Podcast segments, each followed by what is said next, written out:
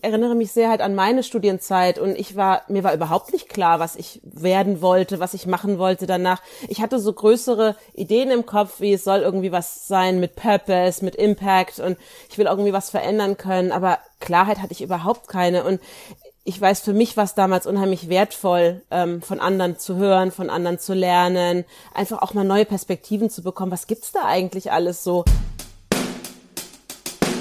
Hier sprechen kluge Köpfe. Das ist der Köln Alumni Podcast der Universität zu Köln. Hi, schön, dass ihr dabei seid. Ich bin Nico Verhöfen und ich freue mich auf die nächste Folge. Heute ist Maja Hennerkes bei mir zu Gast. Eine ganz beeindruckende Persönlichkeit mit ganz, ganz viel Energie und vor allen Dingen auch Mut zur Veränderung. Sie spricht fünf Sprachen, hat schon in wahnsinnig vielen Ländern gelebt und damals an unserer Uni Regionalwissenschaften Lateinamerika studiert. Nachdem sie dann ihr Studium 2005 abgeschlossen hat, ist sie mit jedem Karriereschritt ihrem Traumberuf ein kleines bisschen näher gekommen. Dabei ist Nachhaltigkeit ihr absolutes Herzensthema, sowohl ökologisch als auch sozial. Und das macht sie nicht aus dem aktuellen Trend heraus, sondern hat schon früh ihr Herz daran verloren. Ich freue mich auf Maya Hennekes und eine neue Folge mit euch. Herzlich willkommen zur Folge 9 mittlerweile schon. Heute äh, ganz besonderer Gast bzw. Gästin, denn äh, unser erster internationaler Gast ist da. Herzlich willkommen, schön, dass du dabei bist. Hallo, hier ist Maya Hennekes. Hallo Nikolaus, freut mich sehr international, aber trotzdem Kölsch im Herzen.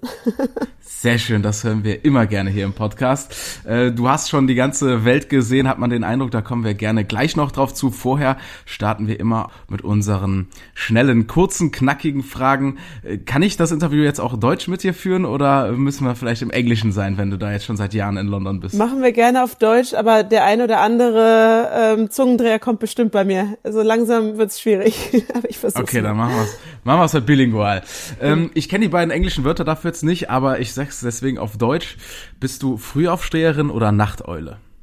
Würde ich sagen, Frühaufsteher aus Notwendigkeit, Nachteule, wenn die Umstände es erlauben. Vom Naturell Nachteule, okay. Wenn du damals zu deinen Uni-Zeiten gelernt hast, wo hast du das am liebsten gemacht? Bibliothek oder zu Hause? Bibliothek, ganz klar. Ganz klar, okay. Und wie bist du früher zur Uni gependelt? Mit welchem Fahrrad, mit welchem Auto, mit welchem Schuhwerk vielleicht? Doch nicht mit dem Auto, ich bin doch Klimaschützer. Ähm, nein, ich bin immer gelaufen. Ich habe direkt am Barbarossa-Platz gelebt. Perfekt, so kann man natürlich auch wach werden vor der Uni. Sehr schön, Maja, ich möchte ganz viel mit dir über deine Biografie heute sprechen und auch deine Person natürlich. Das liest sich hochspannend und ähm, ich habe auch jetzt schon direkt den Eindruck, dass, äh, dass du ein sehr sympathischer Mensch bist. Deswegen wollen wir einmal schauen, du bist in Berlin geboren, aber du hast schon gesagt, ein echtes kölsches Mädchen, also du bist recht früh dann nach Köln gezogen. Von Köln ging es dann aber auch in die weite Welt hinaus, wie ich es eben auch schon angerissen habe. Wenn wir mal von Anfang an schauen, wieso hast du denn damals überhaupt die Uni Köln gewählt? Ich habe damals, ich konnte mich nicht so wirklich entscheiden, was ich studieren wollte. Also ich habe immer sehr breite Interessen gehabt und ähm, es gab so ein paar Studiengänge, sage ich mal deutschlandweit, wo man eben Wirtschaft mit Politikwissenschaften, aber auch ähm, mehr so philosophische Themen verbinden konnte und Sprachen. Ich war gerade für ein Jahr in Spanien gewesen, noch vor dem Studium. Und ich habe dann irgendwie so einen bunten Mix gesucht. Und da gab es eben in Köln diese Regionalwissenschaften Lateinamerika, was ja VWL war, Politikwissenschaften, iberoamerikanische Geschichte und Spanisch-Portugiesisch. Das war ziemlich, ziemlich viel damals, aber das hat mich sehr gereizt. Es gab in Osnabrück damals noch einen ähnlichen Studiengang für Europa, aber mich hat irgendwie dieses, dieser Entwicklungsländerkontext mehr mehr gereizt. Deswegen bin ich dann einfach zu Hause geblieben.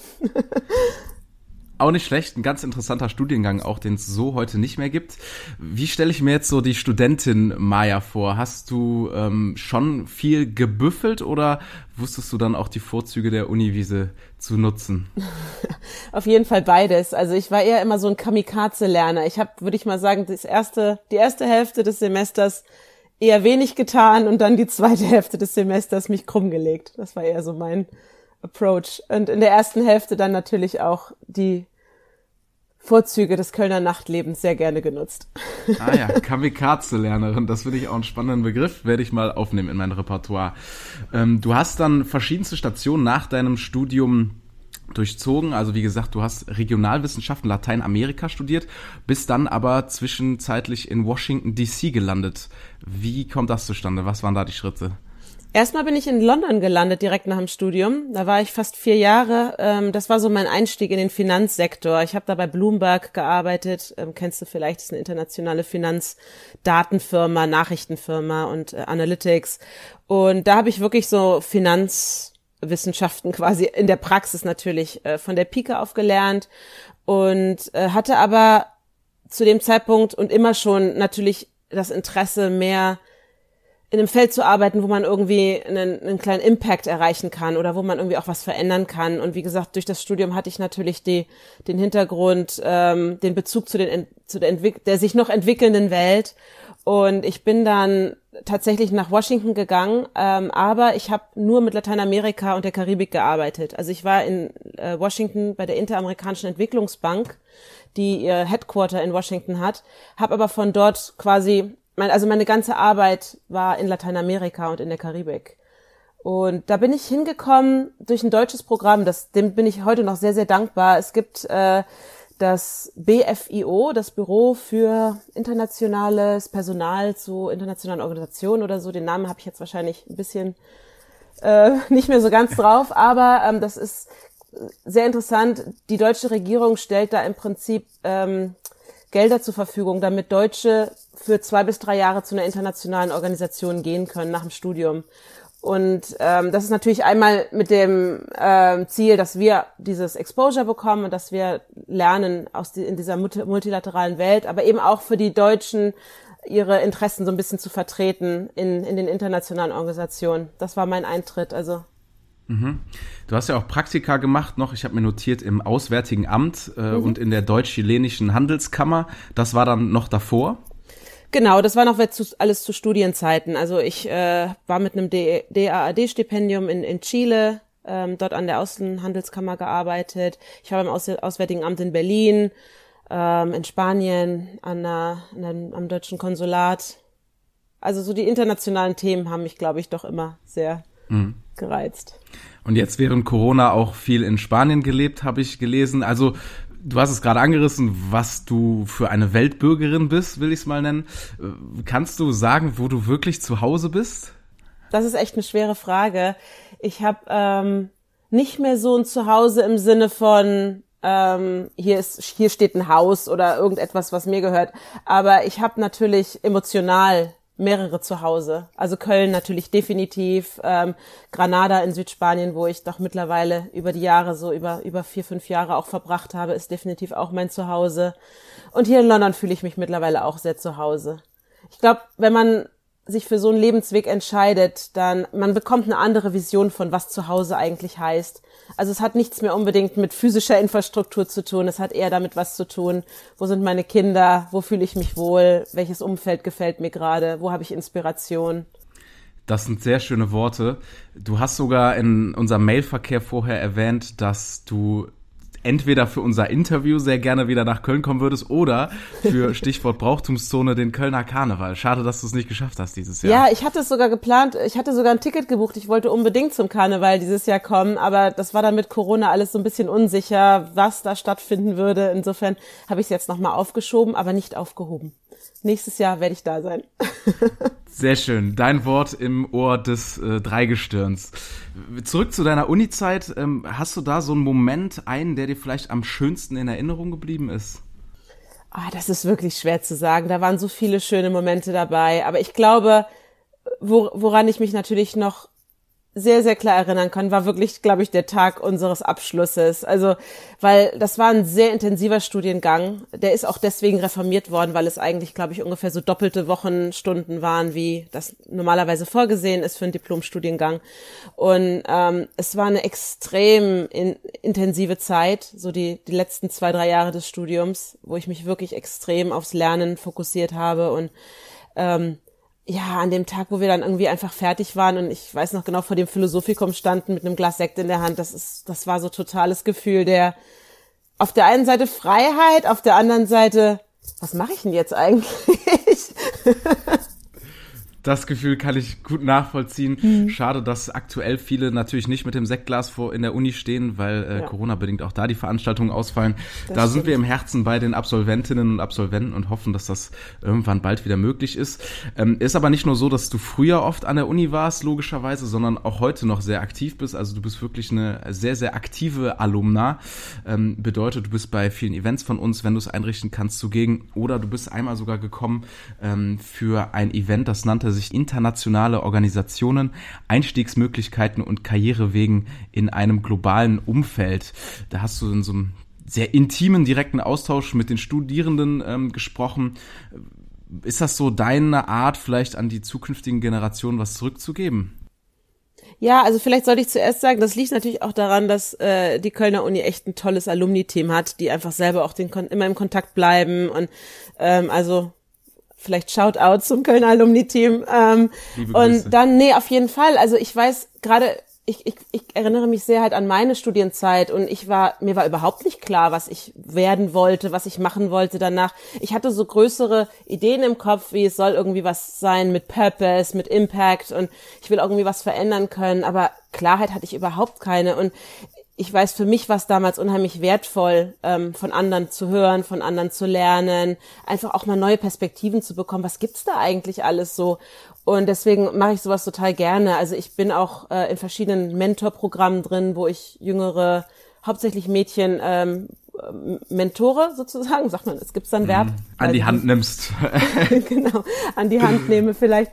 Und ähm, ich mache das unheimlich gerne auch natürlich über die Uni mit, mit den, es ist auch für mich ein Gewinn, weil ich kriege ja auch dadurch wieder neue, frische Ideen von, you know, von der nächsten Generation, die sich sozusagen gerade so da vorbereitet. Und insofern mache ich das super gerne. Jederzeit, ihr könnt mich gerne wieder einladen. Super schön. Das zeigt wirklich, dass auch das Köln-Alumni-Netzwerk was bringt. Also einer deiner ersten Jobs wurde auch äh, mit so einem Santander-Programm durch Köln-Alumni, ähm, durch das Santander-Programm vermittelt. Ähm, von daher sind wir froh, dass äh, so die Wege dann doch immer wieder zusammenführen. In den Interviews, die ich im Vorhinein mit und von dir so gelesen habe, ist eigentlich immer davon die Rede, dass du die perfekte Essenz aus deinem Lebenslauf gefunden hast. Ähm, es ist immer wieder die Rede vom Traumjob.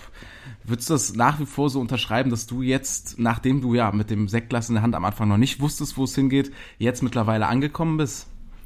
Ja, absolut. Also ich kann wirklich mit der Hand auf dem Herzen sagen, dass ich e-, echt meinen Traumjob habe der ist nicht immer einfach. Also Traumjob heißt nicht, dass das immer alles super easy ist und alles immer nur Spaß macht. Ich habe einen sehr, sehr schweren Job oft und ich muss viel verhandeln und ich beschäftige mich mit natürlich sehr vielen schwierigen Themen. Ähm, aber ähm, ich würde, also ich denke oft ähm, so Selbstcheck-in, ne? Gibt es irgendwas, was du lieber machen würdest? Musst du deinen Kurs irgendwo verändern? Und bisher war die Antwort immer nee.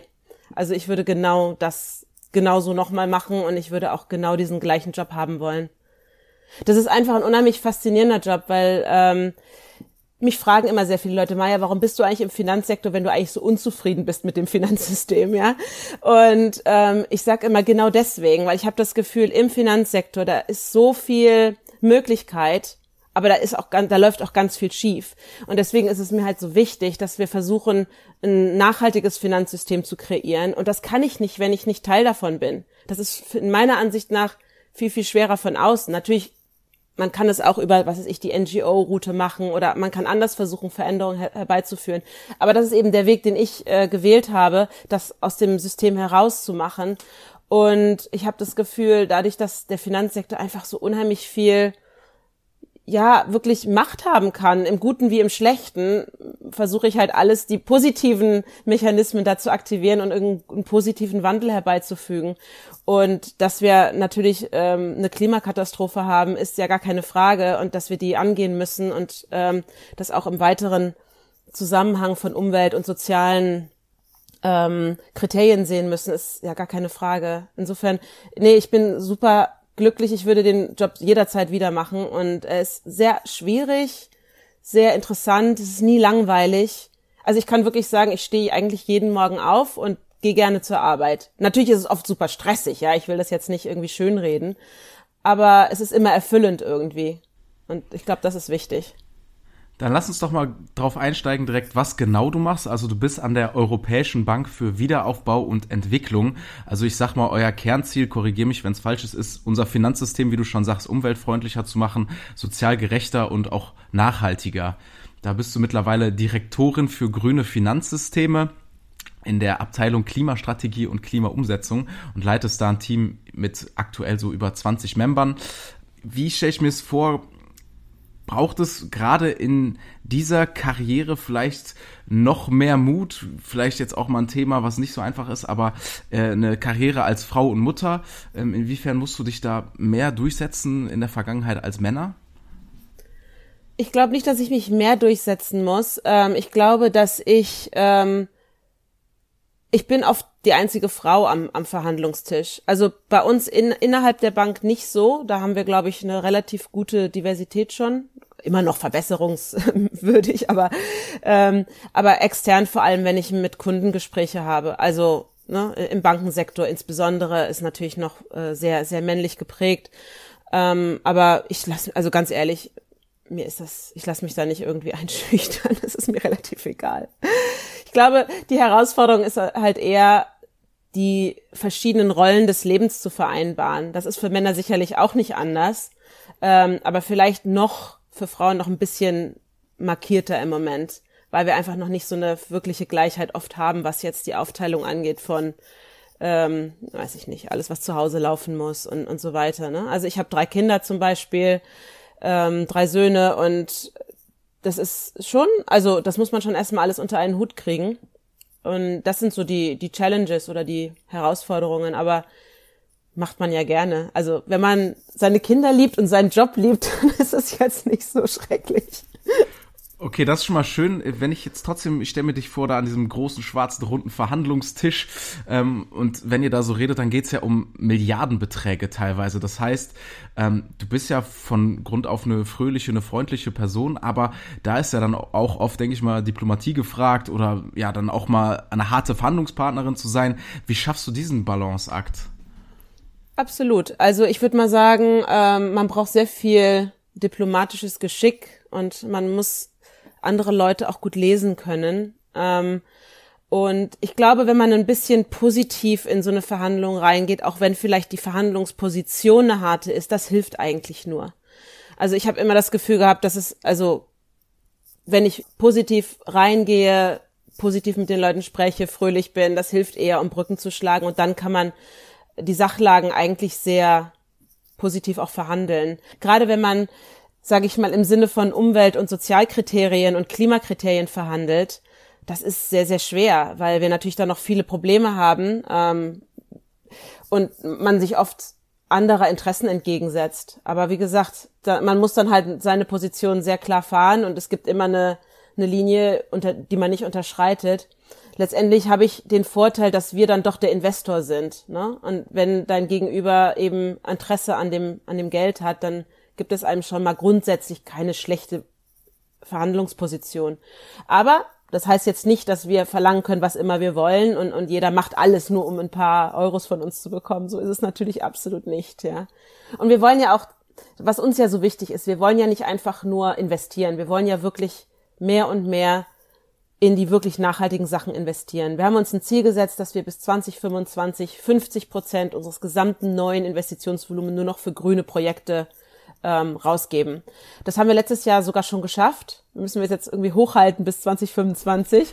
ähm, und außer Grün gibt es natürlich auch noch andere Ziele. Also wir wollen natürlich auch im sozialen Sektor weiter investieren und so weiter. Insofern ist es dann schon so, dass wir oft verhandeln müssen, damit ein Projekt, was erstmal ganz gut ist, aber dann auch wirklich so gut wird, dass wir das mit gutem Gewissen unterstützen können. Und das ist dann meistens so der Teil, wo wir, wo ich sehr hart verhandeln muss. Ich ziehe da aber schon raus, dass dein Antrieb ist und, und vor allen Dingen deine Sicherheit, dass du immer für das Gute handelst. Ja, das ist mein Ziel. Also ich habe das Gefühl, dass wir, wie gesagt, die, die, die Klimakatastrophe jetzt nur noch verändern können. Ganz verhindern können vielleicht nicht, aber zumindest noch ähm, stark verändern können.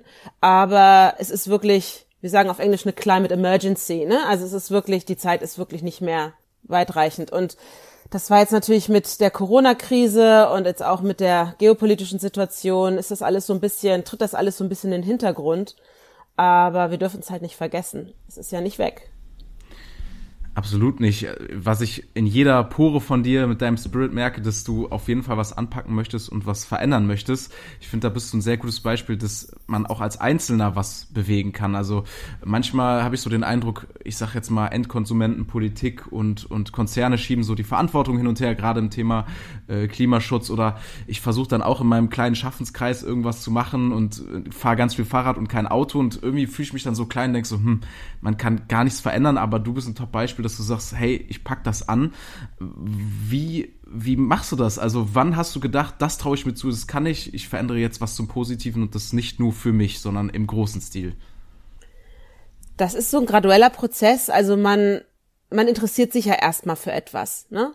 Und ich glaube, wenn man sich wirklich für ein Thema interessiert, bei mir war es halt immer so die Umweltthemen, die Klimathemen, wenn man für das Thema brennt, dann hat man schon mal eine ganz gute Chance, dass man das eigentlich auch ganz gut macht, ja, im, im beruflichen Umfeld. Also ich glaube mal so diese Passion oder dieses Interesse, das wahre Interesse daran, das, das, das muss halt zuerst da sein. Wenn das nicht da ist, dann wird es natürlich schwierig. Das war bei mir aber immer der Fall. Insofern war es für mich vergleichsweise einfach, weil ich wirklich eigentlich meinen Interessen einfach folgen konnte. Ich musste jetzt da nicht irgendwie mir eine Karriere auf dem Papier zusammenbasteln, die mich an irgendeinen bestimmten Punkt bringt. So bin ich auch gar nicht. Ich habe meine Karriere nie geplant. Also das sollte ich vielleicht mal ein bisschen mehr machen, aber das mache ich ehrlich gesagt gar nicht. Ähm, auf der anderen Seite war ich immer sehr gut darin, ähm, Themen zu finden, die gerade im Wachstum waren oder so Opportunities zu finden, zu sehen, wenn sie sich irgendwie, wenn sich irgendwo eine Tür auch nur so ein bisschen öffnete, habe ich das, glaube ich, immer ganz gut erkannt und bin dann einfach durchgesprungen und habe mir dann so gedacht, so naja gut, ich krieg das schon später dann raus, wie ich das dann tatsächlich mache, ja. Aber ich habe mhm. mich da eigentlich immer dann einfach kopfüber reingestürzt und das hat mir, glaube ich, immer ganz gute Dienste geleistet.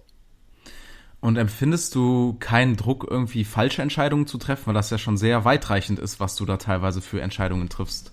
Ja, also ich fühle eine große Verantwortung, keine falschen Entscheidungen zu treffen, aber ich habe keine Angst davor. Also ist jetzt nicht so, dass es irgendwie meine Entscheidungsfähigkeit lähmt ich treffe sehr informierte Entscheidungen. Also ich gehe nicht unpräpariert in ein Meeting oder in so eine Verhandlung. Ich gucke mir natürlich genau an vorher. Also ich glaube mal, Planung und Vorbereitung gerade bei solchen harten Verhandlungen ist auf jeden Fall absolut zentral.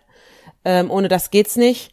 Ähm, darüber hinaus muss man, glaube ich, auch akzeptieren, dass also gerade im, im Umwelt- und Sozialbereich, man wird immer falsche Entscheidungen treffen. Das muss man einfach akzeptieren, weil man kann die Zukunft nicht immer voraussehen. Ich kann mir noch so viele Models anschauen für irgendwelche, you know, Climate Modeling oder, weiß ich nicht, Impact Models oder so.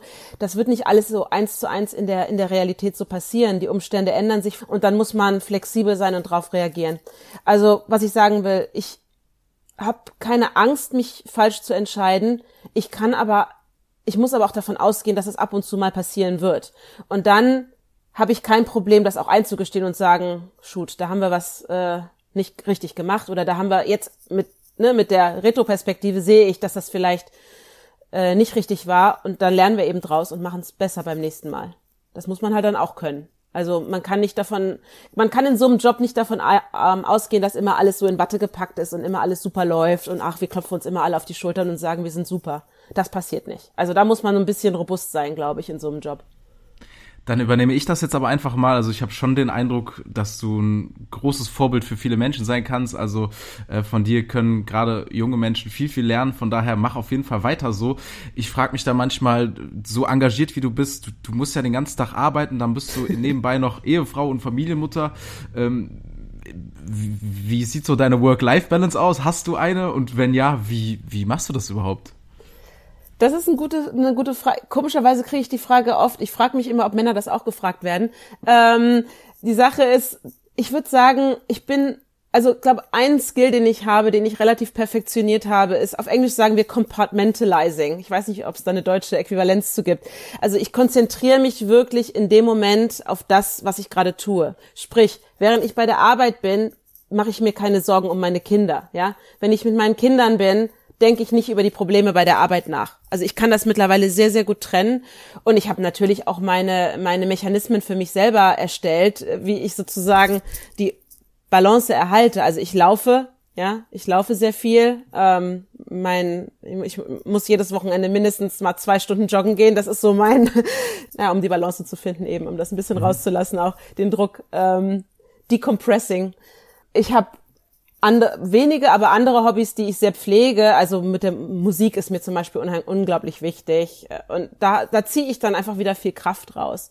Und ich bin auch mittlerweile eigentlich, der Vorteil ist, wenn man ein bisschen weiter ist in seiner Karriere, kann man ein bisschen mit an den Regeln schrauben. Ne? Das war am Anfang noch nicht so. Also ich habe das Gefühl, ich war eigentlich in den ersten vielleicht zehn Karrierejahren fast gestresster, weil ich oft einfach von anderen mehr abhängig war. Ich musste halt zuarbeiten, wenn die es brauchten und da hatte ich nicht so viel Kontrolle darüber. Mittlerweile ist habe ich zum Glück einfach auch ein bisschen mehr Kontrolle über meinen, meinen Arbeitsplan, über mein Arbeitspensum nicht unbedingt, aber wie ich mich organisiere. Und das hilft. Also ich kann nur raten, ne, so in dieser heißen Phase, so von 30 bis 35, wenn man irgendwie versucht, in der Karriere ein bisschen was zu reißen und dann auch noch die Kinder kommen, da ist es natürlich echt hart. Aber ich glaube, wenn man da durchkommt, danach es wird schon wieder ein bisschen einfacher. Und ähm, ich nehme auch ganz, ganz äh, klare Auszeiten. Also am Wochenende, es sei denn, es ist wirklich ganz, ganz notwendig, arbeite ich eigentlich gar nicht. Ähm, und ich mache natürlich auch Urlaub, ne? Also das ist klar. Und dann mache ich auch die Connect. Also im Sommer habe ich zwei Wochen lang mein Handy gar nicht eingeschaltet, also mein Arbeitshandy. Ähm, so Sachen muss man dann schon, ich glaube, jeder muss für sich selber die Balance finden, ja. Ob es jetzt Yoga ist, Yoga funktioniert für mich überhaupt nicht, ja. Ich brauche eher sowas Aktives, ich gehe dann halt lieber rennen, aber man muss sich das, glaube ich, einfach bewusst so ein bisschen zusammenklamüsern, wie man das selber hinkriegt. Ich fasse zusammen, ein Stück von der Kamikaze-Lernerin Maya aus der Uni-Zeit ist auf jeden Fall immer noch in dir. Und ja, das ist auch gut schon. so. Ja, ich, denke, ich habe ein so. sehr, sehr schönes Zitat von dir aus unserer Kluge Köpfe-Kampagne, wo wir dich schon mal interviewt haben. Ähm, da hast du gesagt, äh, das Schönste an der Uni-Zeit war, auf der Uniwiese rumliegen, mit Kaffee Nummer 4 in der Hand, spanische Literatur lesen und alles im Namen der Ausbildung. Also ich merke schon, bei all dem vielleicht auch Produktivitätswahn, der irgendwie so ein bisschen in unserer Generation typisch ist, ist es auch mal wichtig zu rasten und sich um andere Dinge zu kümmern. Du, ganz, ganz wichtig. Das wäre vielleicht auch für mich so ein bisschen so ein Appell, sage ich mal, an die nächste, an die nächste Generation. Ich interviewe ja oft Leute nun. Ich stelle ja oft Personal ein und manchmal sieht man das wirklich, dass, also gerade bei jungen Leuten, die so gerade aus der Uni kommen oder vielleicht ein paar Jahre noch nach der Uni, wo man den CV sich anschaut und sich denkt, meine Güte, ist diese Person 45, ja, und dann steht ein 25er vor dir und denkst, das kann doch einfach nicht. Und wenn man dann aber sich mit den Leuten unterhält, da ist manchmal echt zu viel, glaube, Druck dahinter, also selbstgemachter Druck von, das muss ich machen und das und das ist alles genau durchgetaktet und durchgeplant. Und ganz ehrlich, also ich stelle keine Leute ein, wo ich nicht das Gefühl habe, dass die einfach auch so ein bisschen Lebenserfahrung mitbringen und einfach auch zum Beispiel politische Ereignisse so ein bisschen einordnen können. Nicht, weil sie ein Buch drüber gelesen haben, sondern weil sie vielleicht echt einfach mal drei Monate durch Guatemala gebackpackt sind, ja.